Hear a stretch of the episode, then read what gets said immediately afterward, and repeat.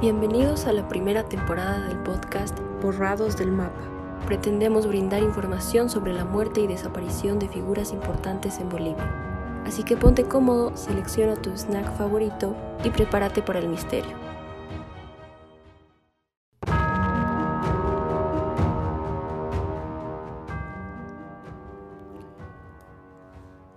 Bienvenidos al primer episodio del podcast Borrados del Mapa, elaborado por estudiantes de periodismo radiofónico de la carrera de comunicación social. En este espacio, además de escuchar las historias, también vamos a escuchar los puntos de vista de nuestros comentaristas. Lucas, ¿cómo estás? Bienvenido al primer episodio. ¿Qué tal, Gabo? Un gusto poder estar aquí, un gusto poder iniciar con, este, con esta primera temporada del podcast, ¿no? Eh, contamos con personajes realmente muy interesantes que, bueno, en el transcurso del podcast vamos a ir comentando un poco sobre ellos. Vamos contigo, Mika. Hola chicos, ¿cómo están? Realmente muy emocionante este primer episodio porque tenemos un personaje muy controversial y muy importante en la historia de nuestro país. ¿Qué tal tú, Denis? Hola chicos, ¿cómo están? También estoy emocionada de empezar con este primer episodio del podcast. Y bueno, tenemos bastantes personajes que vamos a ir desarrollando a lo largo de este programa. Y eh, bueno, te paso de nuevo la palabra, Gabo. Bueno, vamos a empezar con la primera crónica esta es del padre Luis Espinal. Van a escuchar que es bastante interesante la historia, no quiero contarles demasiado, espero que estén cómodos en casa, así que nos vemos después de la crónica, nos escuchamos después de la crónica.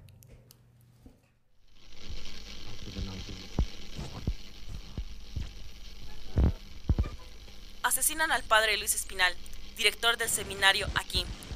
Ayer, 21 de marzo de 1980, durante la madrugada, Secuestraron, torturaron y asesinaron al padre Luis Espinal.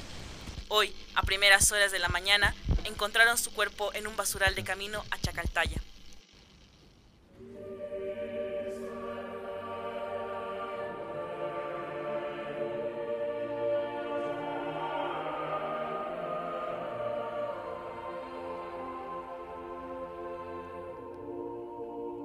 Un hombre delgado, de tez blanca y mirada penetrante Luis Espinal, o mejor conocido como Lucho.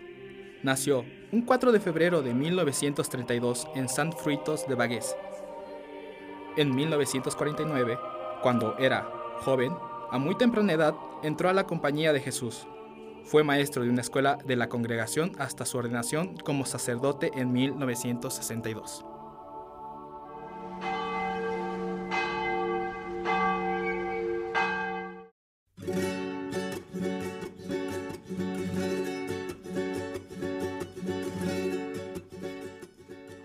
Largo de su vida, Espinal presentó gran interés en el arte, el periodismo y la cinematografía. No fue hasta 1968 que comenzó a ingresar e interesarse más ampliamente en estas actividades, al llegar a Bolivia el 6 de agosto para ejercer como profesor de la Universidad Católica de La Paz. Dos años después de su llegada, adquiere la nacionalidad boliviana y comienza el programa de televisión En Carne Viva expulsado de su propio programa por incluir una entrevista por miembros del Ejército de Liberación Nacional, ELN. Al siguiente año empieza su trabajo en Radio Fides, por su constante lucha contra la injusticia. Lucho se convirtió en un personaje polémico, llegando a incomodar a los gobiernos por sus constantes comentarios en contra de la tiranía de las dictaduras militares que desempeñaban durante estos años, lo que llevó a ser detenido durante el gobierno de Alfredo Obando eran tiempos distintos a los de hoy. Un paso en falso o un comentario fuera de lugar podría causarte serios problemas con el régimen. La libertad de expresión era duramente reprimida, y fue ese espíritu de lucha y amor a la justicia lo que causó su futura muerte. Espinal se destacó por dejar de lado la postura pasiva por la que era criticada la Iglesia Católica en esos momentos de apogeo del Plan Cóndor fue citado por el embajador de España, quien lo mandó a llamar para protestar de una editorial en la que se criticaba la ambición de todos los dictadores. Espinal escuchó paciente, y cuando el embajador terminó de hablar, Lucho solo dijo que ya no era súbdito español y que era boliviano, mostrando así su postura de lealtad a Bolivia y rechazo a la dictadura española. Espinal se destacó como persona, dando consejos y apoyando a las personas de la comunidad. Era una persona de la que uno podía aprender mucho y tenía unas respuestas muy atinadas, no las de un sabio, sino normales, dijo Hans Mueller.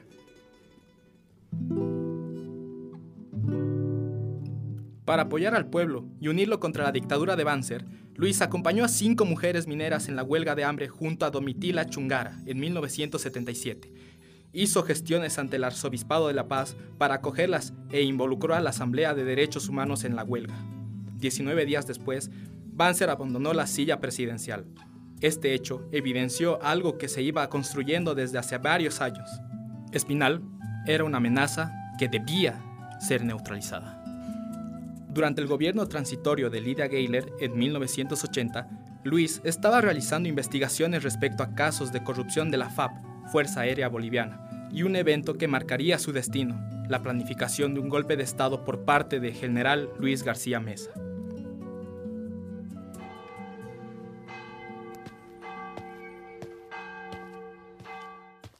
Un 21 de marzo, una noche de viernes como cualquier otra, Lucho fue al cine a ver películas para realizar su crítica cinematográfica habitual.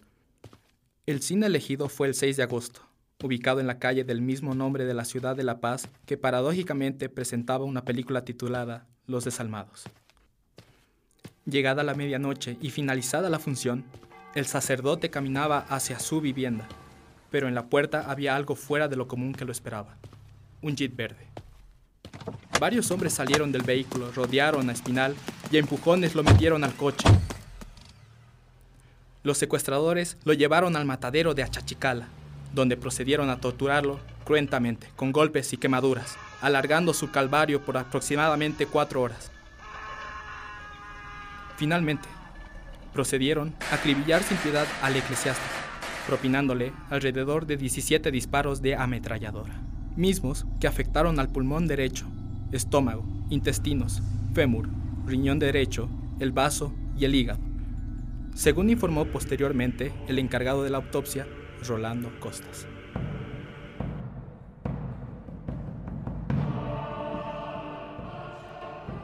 Los criminales procedieron a dejar el cuerpo en el camino de Chacaltaya. Ese 22 en la mañana, un campesino de la zona llamado Augusto Chura Condori lo encontró, completamente desnudo, amordazado, maniatado y con las fosas nasales tapadas con algodón. Estuvo en la morgue toda la tarde y en la noche se dieron los resultados de la autopsia. Falleció por una anemia aguda provocada por la hemorragia interna causada por los disparos.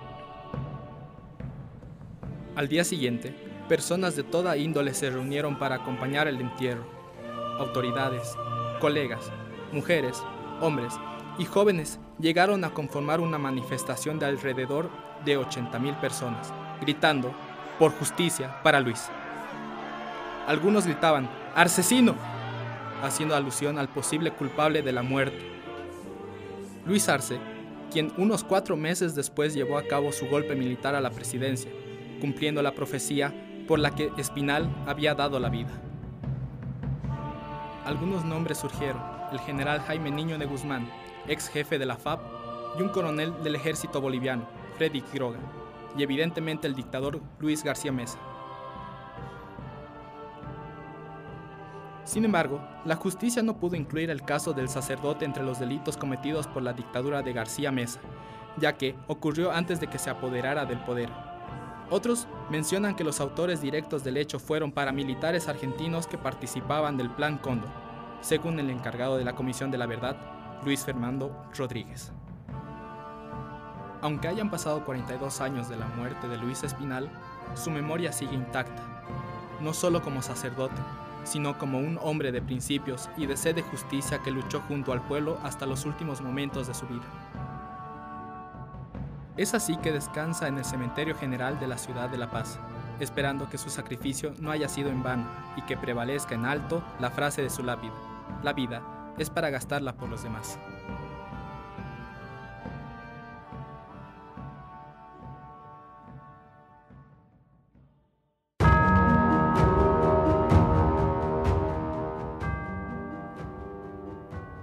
Esa fue la historia del padre Luis Espinal.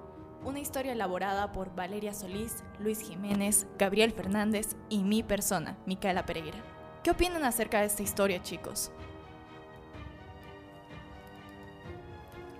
Bueno, en mi parecer, primero me gustaría decir que, bueno, este señor, este padre, Luis Espinal, me parece realmente una persona muy preparada, era un capo en todo lo que hacía, ya que le gustaba el periodismo, le gustaba el arte, la pintura, era comentarista, le gustaba el cine, y sobre todo lo que más destaco es el poder de la voz que tenía él, ¿no? Cómo podía transmitir, cómo podía llegar a las personas y, ese interés que tenía por ayudar a los demás, ¿no?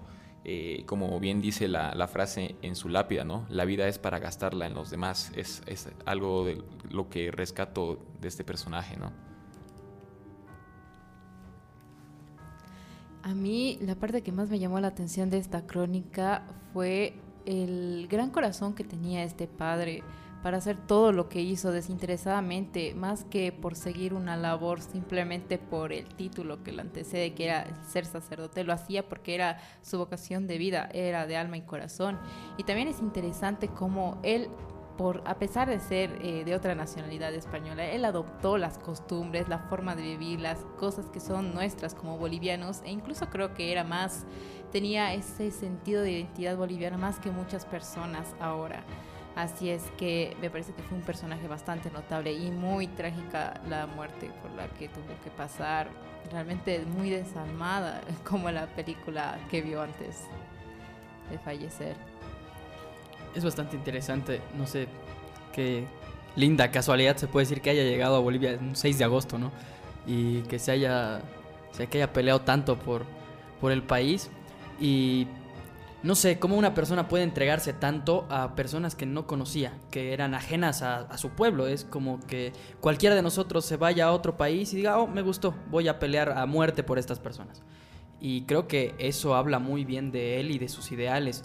Y es triste que esos ideales, en, ese contexto, porque recordemos que estábamos en, en momento de dictaduras en los que hablar era peligroso, entonces es algo un poco triste a mi parecer que por decir las verdades eh, puedas perder la vida. Y creo que es algo que si nos ponemos a pensar, sí a día de hoy ha cambiado, pero viendo ciertas cosas, eh, el engranaje todavía no está del todo correcto, porque si te pasas en algunos temas, te puede pasar lo mismo que a Luis Espinal, aunque estemos en pleno 2022, ¿no? Justamente mencionando lo que habías dicho de que como justicia poética o por casualidades de la vida, llegó un 6 de agosto, ¿no? Eh, y tal vez para los conspiranoicos, algunos datos curiosos es que también estaba en la, 6 en la avenida 6 de agosto, en el cine que se llamaba 6 de agosto, formando un 666, tal vez una profecía algo extraño para algunas personas que crean en esa clase de cosas. Y bueno, dejando de lado esta parte conspiranoica, también resulta bastante interesante la parte de la investigación, ¿no? Porque no existen datos específicos acerca de, eh, no sé, el número de balazos y todo eso, porque algunos mencionan que son 10 balazos, otros mencionan que son 17 o cosas muy diversas. Y eh, es justamente por esto de que no se trató de hacer un seguimiento totalmente a la muerte de Luis Espinal por lo que significaba en ese momento, ¿no? Y bueno, es algo que al final vamos a seguir recordando por el, el gran personaje que era Luis Espinal y lo que ha significado su lucha por los derechos humanos y por la libertad de Bolivia. Sí, no, me parece eh, algo que resaltar eh, la entrega total que ha tenido, ¿no? Y justamente esto del seguimiento de, de, su caso, de la muerte, algo que quizá nos puede llenar de rabia e incluso impotencia es que no se haya dado el seguimiento apropiado a, este caso porque lo tomaron como que no fue durante la dictadura de García Mesa, ¿no? Todavía no había entrado, no había realizado el golpe de Estado, entonces por lo cual no se tomó como, como un asesinato dentro de este gobierno y tampoco se siguieron los protocolos o, o la investigación correspondiente de cómo había muerto y quiénes son los culpables, ¿no? Hasta el día de hoy no se tiene certeza, como decías, Mika, también sobre el, número de balazos. Unos dicen 8, otros dicen 10. Entonces, es lo que a muchos nos deja con rabia, con impotencia. Y bueno, a, los, a, los, a las personas que hayan sido más cercanas a ella, a él, eh, les quita el sueño, ¿no? De los balazos sí sabía que eran 12, entonces sí es como que uno no se tiene muy, muy claro. Y de. Inclusive había escuchado algunas versiones de que eran eh, soldados que venían con el plan Cóndor Que habían venido no solamente por él, sino por varias personas y él estaba como que en la lista de las personas que iban en contra del gobierno, que, tenía ideas diferentes, que quería hacer las cosas diferentes, pero lamentablemente eh, no se pudo concretar más su misión. Aún así creo que dejó marca y eso es algo, algo loable por parte de él. De hecho, justamente respecto a lo que mencionabas de que eh, bueno, no se tienen muchos detalles acerca de, su muerte y que no se sabe exactamente quién ha sido la persona o quiénes han sido las personas que han colaborado en su muerte. Eh, se tienen justamente muchos indicios de que, eh, y de, hecho se ha hecho una investigación que da a entender que el procedimiento de captura de Luis Espinal ha sido realizado por paramilitares argentinos y por ese mismo lado no se sabe si es que ha sido por parte del gobierno de, eh, del futuro gobierno de García Mesa o por otro lado porque ya había descubierto algunas eh, alianzas o movimientos turbios en las Fuerzas Armadas. Entonces es, es, bastante difuso el panorama, ¿no? No se tiene un culpable, no se tienen, se tienen un montón de nombres, pero no se tiene una persona específicamente como para culparla y por eso es que sigue. Eh, siendo un tema a, debatir, ¿no? Hablando de todo esto, no sé si se dan cuenta del el alcance y la influencia que tuvo esta persona para incluso ser eh, vista como un blanco por parte de gente más poderosa, gente que estaba en el gobierno, gente de planes estratégicos. Entonces, me parece que fue una persona realmente bastante importante, además de todos los logros que ha logrado cómo es que ha tenido que llegar a, ser foco de, un, a ser víctima prácticamente de este hecho solamente porque estaba molestando a la gente poderosa. Entonces, eso me parece como que muy impotente. Solamente él trataba de hacer el bien, no estaba molestando a nadie. Si bien tal vez tenía ideas diferentes, pero esas ideas iban a realmente cambiar el país, iban a cambiar a la gente. Me parece que sí. Él realmente estaba logrando cosas que mucha gente no que los políticos más poderosos ni con toda su influencia estaban logrando y él sí porque realmente lo estaba haciendo por la gente y lo que la gente era lo que la gente quería era ser escuchada, ser atendida, no que les prometan cosas, cosas que ni siquiera se iban a cumplir, cosas que el gobierno siempre promete. En cambio, él, él actuaba con, con las acciones, no solamente prometía, y él inspiraba esa confianza en la gente, no el temor que les impartían los gobiernos. Creo que es algo interesante y quizás eh, es un poco repudiable lo que voy a decir ahora, pero el punto de vista es muy importante. Eh, puede que él haya estado haciendo las cosas bien para otras personas de bien, se puede decir pero para el gobierno no estaba haciendo las cosas bien, para el gobierno está haciendo las cosas mal. Entonces, si nosotros nos podemos a pensar, desde nuestro punto de vista el gobierno estaba mal, pero ellos en su momento pensaron que era lo correcto y que había que hacer eso para sacar al país adelante y que esta persona era un socialista, un comunista, un rojo bolchevique y que nos va a venir a, destruir lo que estamos construyendo nosotros. Y si tomamos ejemplo de otras dictaduras que tal vez no es la forma de hacer las cosas, ¿no? Pero por ejemplo, han habido dictaduras de derecha que han sacado países adelante con mucha sangre por detrás, al igual que han habido dictaduras de izquierda que han sacado países adelante con mucha sangre detrás. Entonces, si bien sí para mí el lado correcto estaba de Luis Espinal, también tendríamos que entender que este, este otro lado quizás un poco macabro era por un supuesto bien mayor y a veces juzgamos mucho y tal vez por eso no hay un, culpable como tal, ¿no? Porque no podemos decir ha sido tal o ha sido cual, pero podemos decir ha sido esta dictadura o ha sido esta ideología. Entonces, más que un choque de personas, como de Luis Espinal contra García Mesa, es un choque de ideologías. Y la ideología que está en el poder y la ideología que, mantiene en sus manos el aparato represivo y las Fuerzas Armadas es quien termina prevaleciendo usualmente hasta que la otra ideología logra dar un, un contragolpe, ¿no? Y creo que Luis Espinal ha sido parte fundamental para dar el contragolpe a esta ideología que estaba en ese momento. Bueno, y este contragolpe justo que mencionas, ¿no? Eh, Luis Espinal tuvo diferentes eh, programas de radio, ¿no? Él también era periodista. Y cuando él abrió su propio programa, comenzó a hablar de distintos temas que comenzaron justamente a incomodar al gobierno, a personas de arriba, y es que lo expulsan de su propio programa Luis Espinal, ¿no? Entonces, es, es cierto, como dices Gabo, ha, habido un choque de, de, ideologías, ya sea por un bien mayor, etcétera, ha, ha existido este choque, ¿no? y bueno, es, es, el poder de la voz. Cuando uno comienza a incomodar a alguien que quiere el poder y que tiene el poder, es cuando se ocurren estas cosas, ¿no? ¿Y tú que nos estás escuchando, ¿qué opinas acerca de la historia de Luis Espinal? ¿Estabas de acuerdo con su ideología? Y aprovechando y hablando de ideologías, los invitamos a escuchar nuestro próximo episodio acerca de un personaje muy controversial, tanto por derecha como por izquierda, el Che Guevara. Esto fue Borrados del Mapa. Les habla Micaela Pereira. Gabriel Fernández. Lucas González. Y Denis Rojas.